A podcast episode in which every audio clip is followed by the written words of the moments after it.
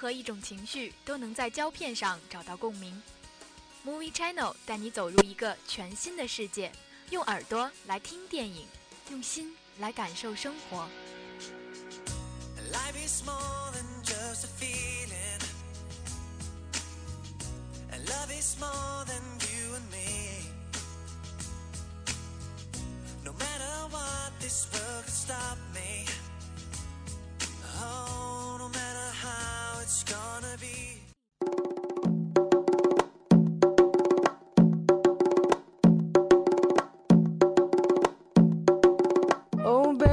fight like dogs, we can fight like cats. Our dirty laundry needs a laundromat. Maybe the king and the queen should lay off the caffeine. Baby, breathe before you react. Sometimes we do forget to behave and we regret what we say. Cause words are weapons if we don't use them carefully. Ladies and gentlemen, this is instrumental if life's to be a bed of roses. Hello，各位听众，欢迎在忙碌的周二继续锁定收听 FM 九十五点二浙江师范大学校园之声。那么这一节又来到了乐天为大家带来的 Movie Channel。 butterflies if we just try, try, try, just to be nice, nice, nice. Then the world would be a better place for you.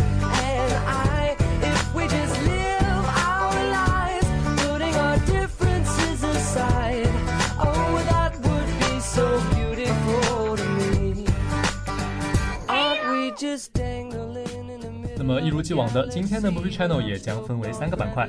第一个板块一周电影资讯，依然是为大家带来四条最近发生在电影圈里面的好玩有趣的事儿。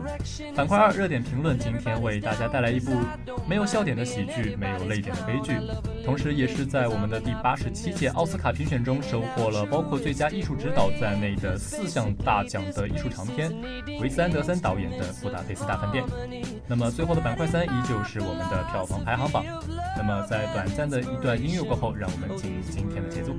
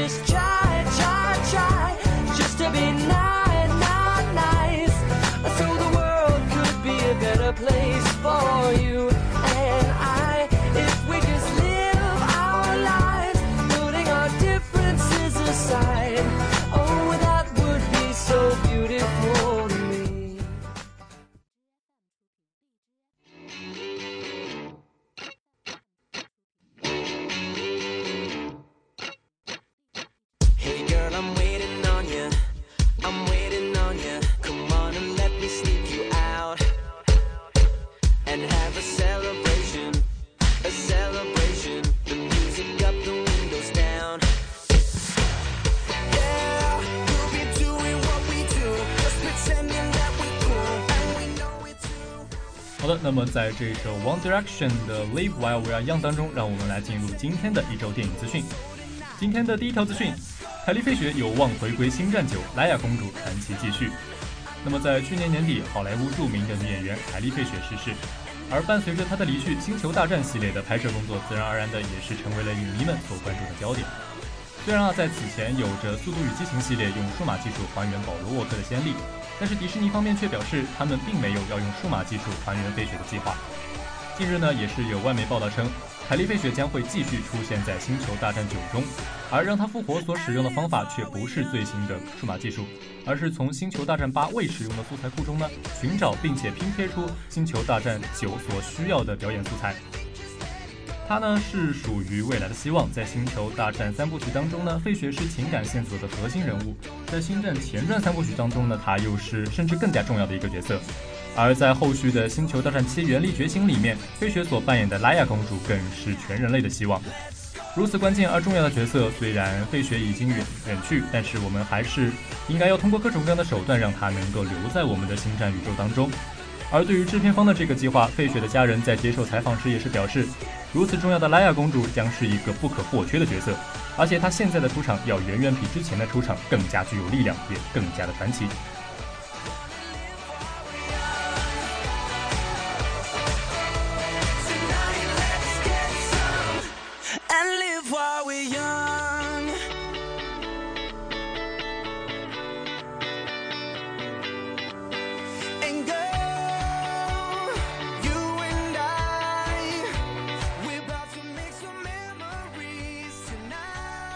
好的，今天的第二条资讯依旧是关于老电影的新续篇，《新木乃伊》爆中国版预告及海报，《木乃伊公主还魂》。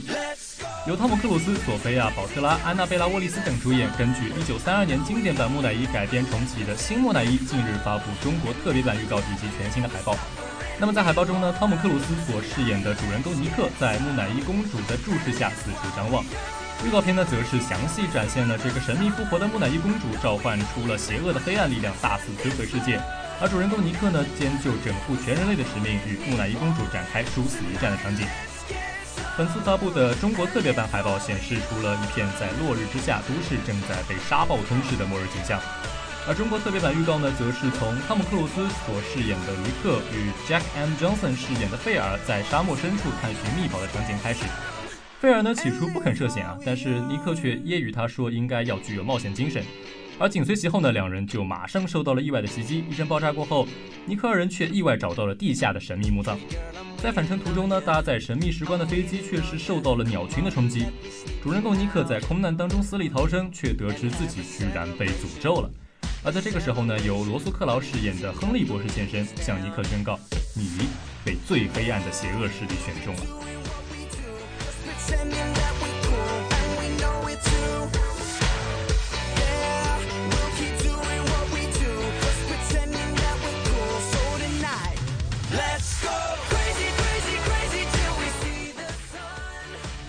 好的来到今天的第三条资讯，《西游记》女儿国，冯绍峰、赵丽颖杀青，难离难舍。赵丽颖饰演的女儿国国王，眉似翠羽，唇如银浪，眼含秋水；而冯绍峰饰演的唐僧，风度翩翩，学识渊博。他们两个人在女儿国里将会发生怎样的故事？令人期待。首次搭档主演电影的两人呢，也是一拍即合，深情指数爆表，心有灵犀的默契呢，也是羡煞旁人。两人呢，既是在戏里面擦出了令人惊叹的火花，同样在戏外也是成为了无话不谈的挚友。四月七号凌晨七点，赵丽颖和冯绍峰在电影《西游记女儿国》当中的全部戏份顺利杀青。那么结束了长达二十二小时的最后一镜拍摄后，赵丽颖也是久久都不愿脱下一身国王狩猎的戎装。回想拍摄过程的种种呢，赵丽颖也是眼含泪光。而导演郑宝瑞和剧组工作人员为了庆祝两人同时杀青，也是特意为赵丽颖献上了精心准备的花束。并且送上了女儿国专属定制的限量香槟。冯绍峰和赵丽颖两人为了工作人员共同开酒庆祝，频频举杯感谢导演和其他剧组工作人员连续一百四十多天的辛勤付出。而导演呢，也是认为女儿国国王和唐僧同时进组、同时杀青，这也就注定了两人在片中缘分更加的深厚。而对于他们的表演呢，导演也是给出了各怀绝技却又默契满分的高度赞誉。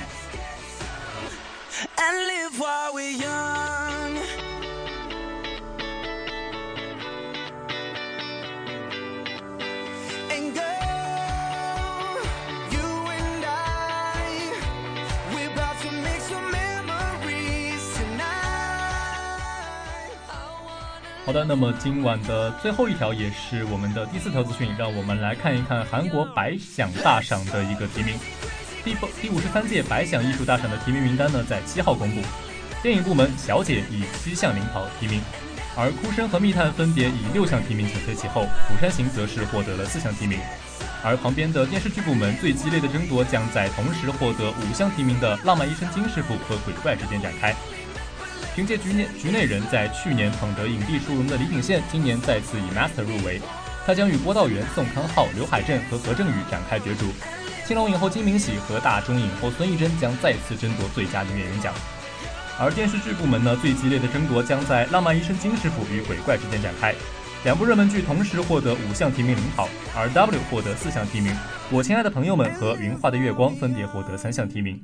而在演员奖，而在演员的奖项上呢，视帝的殊荣将在孔侑、南宫珉、朴宝剑和韩石圭之间展开，而金荷娜、徐贤真、金高恩、朴宝英和朴信惠将争夺最佳女演员奖。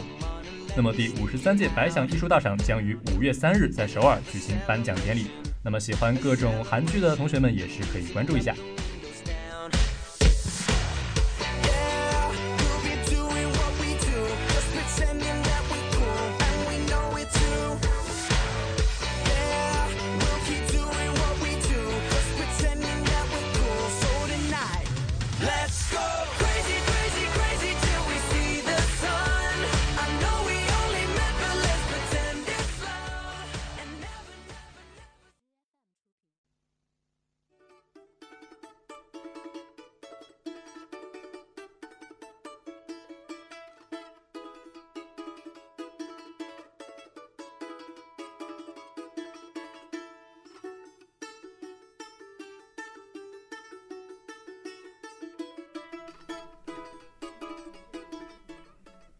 好的，在一阵非常轻快的音乐当中，让我们进入今天的第二板块热点评论。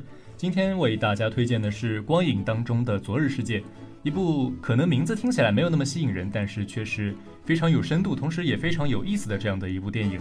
啊，维斯安德森导演的《布达佩斯大饭店》。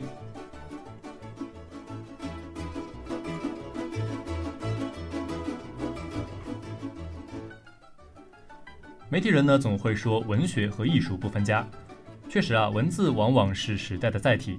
而进入二十一世纪，大导演维斯安德森则用他的镜头将这个载体清晰无比地投放到了我们眼前。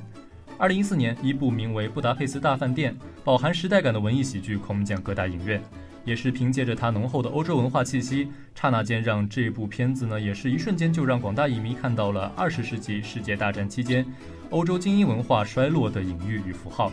而与此同时，我们的主人公他一个荒诞离奇的逃亡之旅，也就在这样的背景下精彩上演。而这一切又在结尾回归到了我们最初提到的载体，也就是那个奥地利人茨威格笔下的昨日世界。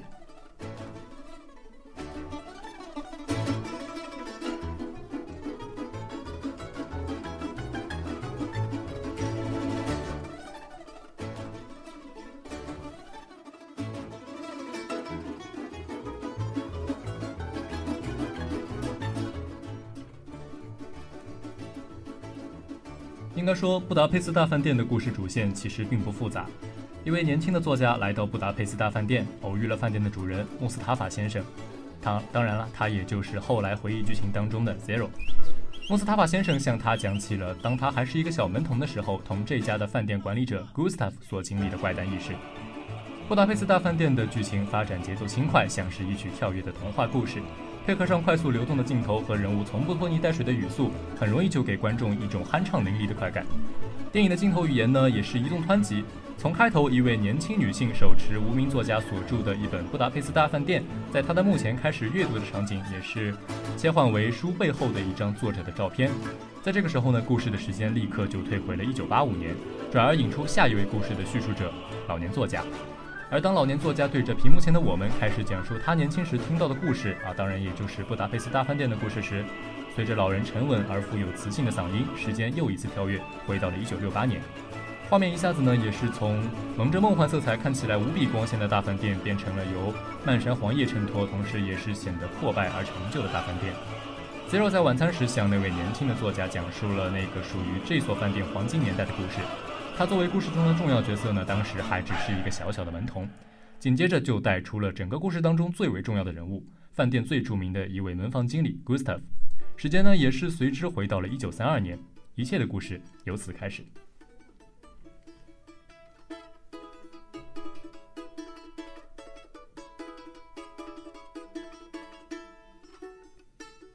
在灵动轻快的时间穿梭时呢，安德森创造了四维空间的叙述结构。而它用来区分这一结构的界限，竟是十六比九与四比三的分辨率比例差。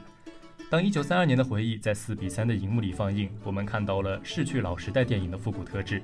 正片剧情就在这样的无形界限划分后紧凑而至，场景转换干脆利落，故事层层剥茧。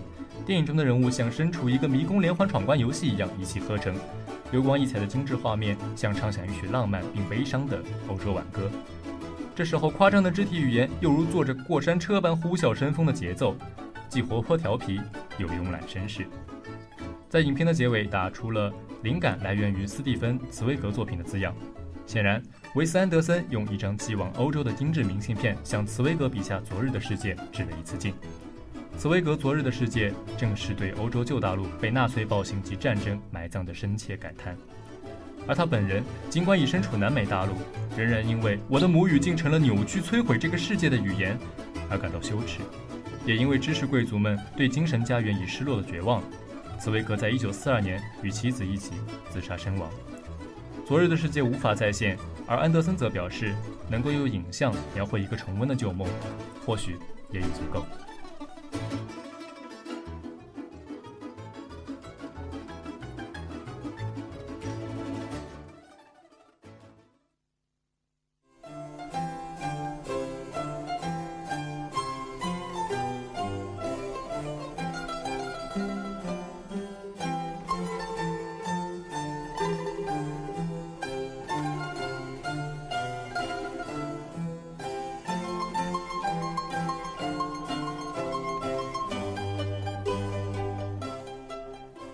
节目的开始，我们也提到过，这一部《布达佩斯大饭店》呢，在八十七届的奥斯卡评奖当中收获了非常多的关于艺术方面的奖项，而这一方面我觉得与这部电影所用的配色是非常相关的。《布达佩斯大饭店》呢，整部电影的色彩可以说是斑斓多姿，而主要呢又是以粉、黄、红、蓝、黑白、紫、灰为基调，呈现出了一幅幅美轮美奂如油画风景般的画面。在观影过程中呢，有一种徜徉在古老的欧洲时代的独有感觉。考究的色彩布景和精心打造的色彩道具，每一处细节都能给观众带来一场视觉上的盛宴。一九六八年的布达佩斯大饭店，老旧的建筑里面是老旧的各黄色。孤独的主人穆斯塔法端坐在餐桌前，与年轻的作家交谈。两个人进入卡马龙色调的回忆。那时候，穆斯塔法先生还被称为 Zero。那时候，他的主人叫 Gustav，一位没落欧洲文化里的坚守者。一九三二年的布达佩斯大饭店里面的一切都是粉红色的，这绚烂多姿的色彩似乎也象征着那个时代欧洲思想的绚烂。但是离开布达佩斯大饭店呢，一片茫然的白色，似乎像永久的冬天。那是战争前夕人们的冷漠，是纳粹主义蒙蔽了人们的思想，一切都是灰白。色彩由鲜艳转为阴郁的黑暗色调，瞬间的切换将我们突然之间拽入文明火焰与人性光辉的挣扎之中。Gustav 和 Zero 去参加老妇人狄夫人的葬礼，来到鲁兹后，色彩变得更加的昏暗。有关法西斯的所有隐喻，在昏暗里成了蚕食光明的黑色漩涡。黑色的装束，狄夫人的大儿子德米特里与他的打手乔普林，作为影片中的两大反派，前者在思想上象征了法西斯的利欲熏心，后者则在行动上象征了法西斯猖獗的军国主义。但在影片中，导演安德森将昨日世界打造的色彩缤纷，以此在片刻间突破了黑色的重围。在 Zero 和做蛋糕的女孩阿加莎恋爱后，粉红与粉蓝构筑了两个年轻猎人的所整个世界。即使他们身处枪林弹雨之中，依然能够沉浸在甜蜜的甜品世界当中，品尝昨日欧罗巴文明的美好味道。而在 Gustav 越狱时，蛋糕车的五彩斑斓，Gustav 不服输的鼻青脸肿，以及面对打手乔普林的追杀，雪地里将这个大反派逼下悬崖的耀眼阳光。面对所谓的邪恶势力，总有不一样的暖色调，给予有力的回击。没落的欧洲文化，此时依然有耀眼的光芒。而在遗产的争夺战过程中，主场由昏暗的鲁兹城堡转向牛毛镇的布达佩斯大饭店。最后那场怪诞的枪战，却是咖啡色、洋红、红金、黄金填满了整个屏幕。德米特里的黑色成了这个文明国度里的小阴影。导演安德森用色彩暗示着剧情，同时也寄托着美好。物归原主，那个一身紫色西服，在电影中茨威格的原型 Gustav 得到了无价之宝——化作《苹果少年》。但是安德森最终还是选择用现实来给自己的这部杰作画上了一个无奈的句号。二次世界大战彻底爆发，在去鲁兹的路上，完完全全的黑白镜头里，这个故事的讲述者 Zero 活了下来，而影迷心中的茨威格却和他的昨日世界永远的告别了。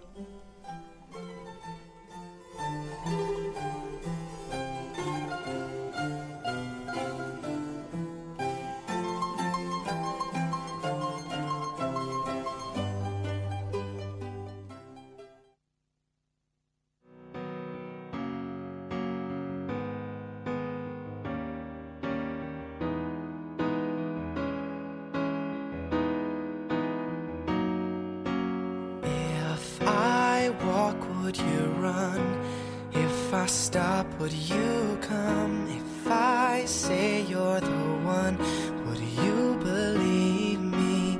If I ask you to stay, would you show me the way? 回过头来，影片开始进入主体叙述的就是一个作家，这个身份与茨威格相符。而在结尾处，这个作家也说，他乘船去了南美洲，并且很多年都没有再回过欧洲。这也与茨威格晚年流亡巴西，并再也没有回过欧洲相吻合。当然，这些都只是一个外在的形式。从内容上看，更接近茨威格的无疑是 Gustav。片中的 Gustav 精明能干，善于经营，有着很强的犹太人的痕迹，刚好与茨威格的犹太人身份不谋而合。Gustav 用他的巧舌和肉体满足着年迈的贵妇，就如同茨威格用人道关怀在精神上享受着日渐衰落的贵族欧洲。Gustav 在逃亡时靠着个体酒店朋友接力般的电话帮助，就像是茨威格流亡时辗转英国、美国、巴西的波折。安德森保留作家讲述故事的形式，又仿佛是在讲述作家自己的故事。这看似复杂的形式，就好像是一部自传。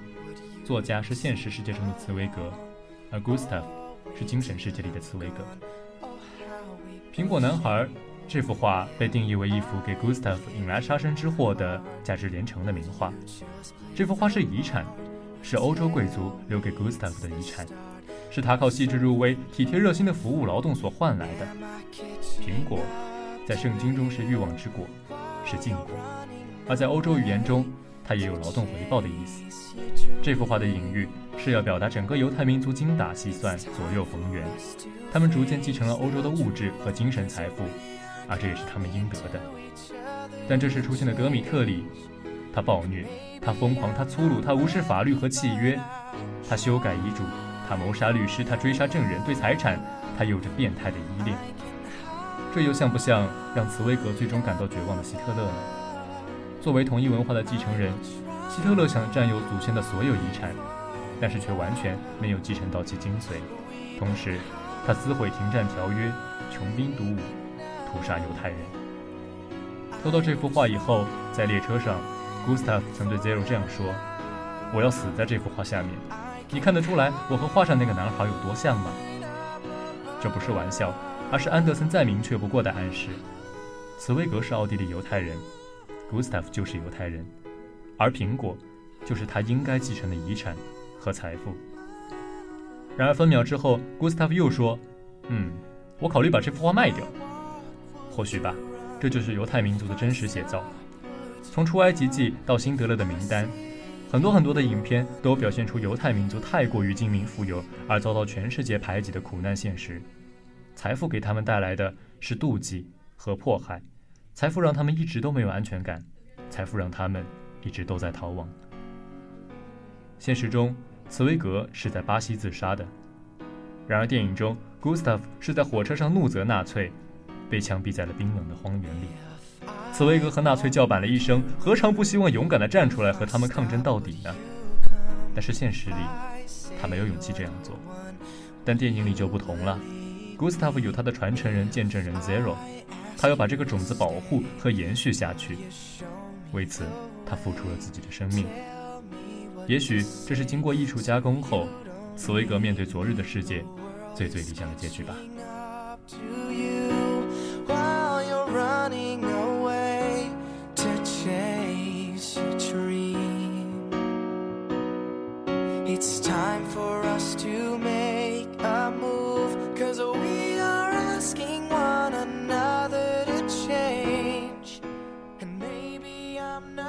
好的电影能够让我们联想到许许多多的东西，而安德森的电影能让我们想到更多。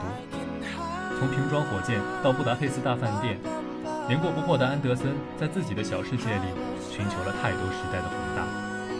他召之即来的全明星阵容，每一个都是色彩斑斓的人性注解。不过这回并站一排，却塑造了茨威格笔下的昨日世界。世人皆爱维斯安德森。因为他的每一部作品都是献给某一个时代，都是某一种情怀的挽歌。《布达佩斯大饭店》巧用的文学载体，让我们在荧幕上看到了逝去的、弥足珍贵的欧洲文明，以及那位不朽作家茨威格艺术化的一面。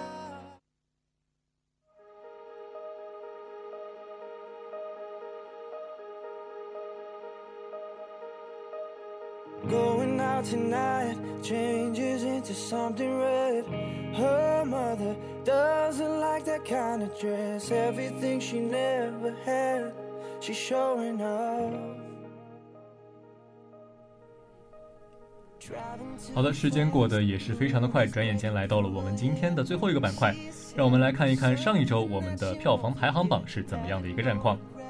上周排行第五的是《绑架者》，本周票房四千四百三十四万，累计票房八千九百万。排行第四的是《非凡任务》，本周票房五千八百四十七万，累计票房一万四千一百万。排行第三的是《嫌疑人 X 的现身》，本周票房一万六千万，累计票房三万六千五百万。排行第二的是《金刚骷髅岛》，本周票房四万九千两百万，累计票房十一万一千万。排行第一的是《攻壳机动队》，本周票房一万零六百万，累计票房一万五千两百万。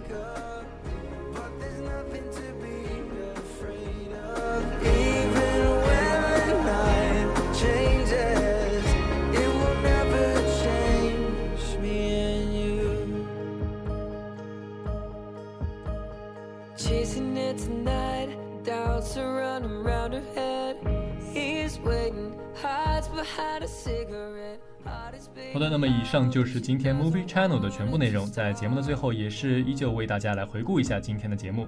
第一个板块一周电影资讯，依旧是为大家带来了四条电影圈当中的新鲜事儿。而第二板块为大家推荐了一部具有非常深厚的文学气息，但是同时又不失乐趣的文艺长片《布达佩斯大饭店》。第三个板块依旧是我们的票房排行榜。